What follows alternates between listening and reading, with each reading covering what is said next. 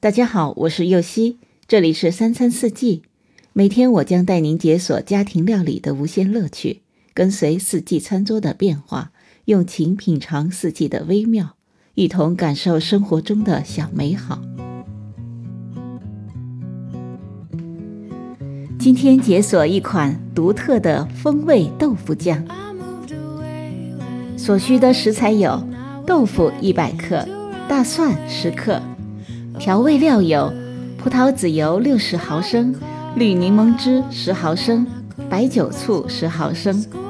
辣椒粉三分之一小勺约一点五克、盐三分之一小勺约一点五克、原色冰糖二分之一大勺约七点五克。首先，先将豆腐切小块，大蒜拍扁后去皮，接着将豆腐块、蒜块。放进量杯，加入所有的调味料，用手持搅拌棒先用中速搅打混合材料，再用高速搅打至光滑细腻状即可。在这儿告诉您一个小贴士：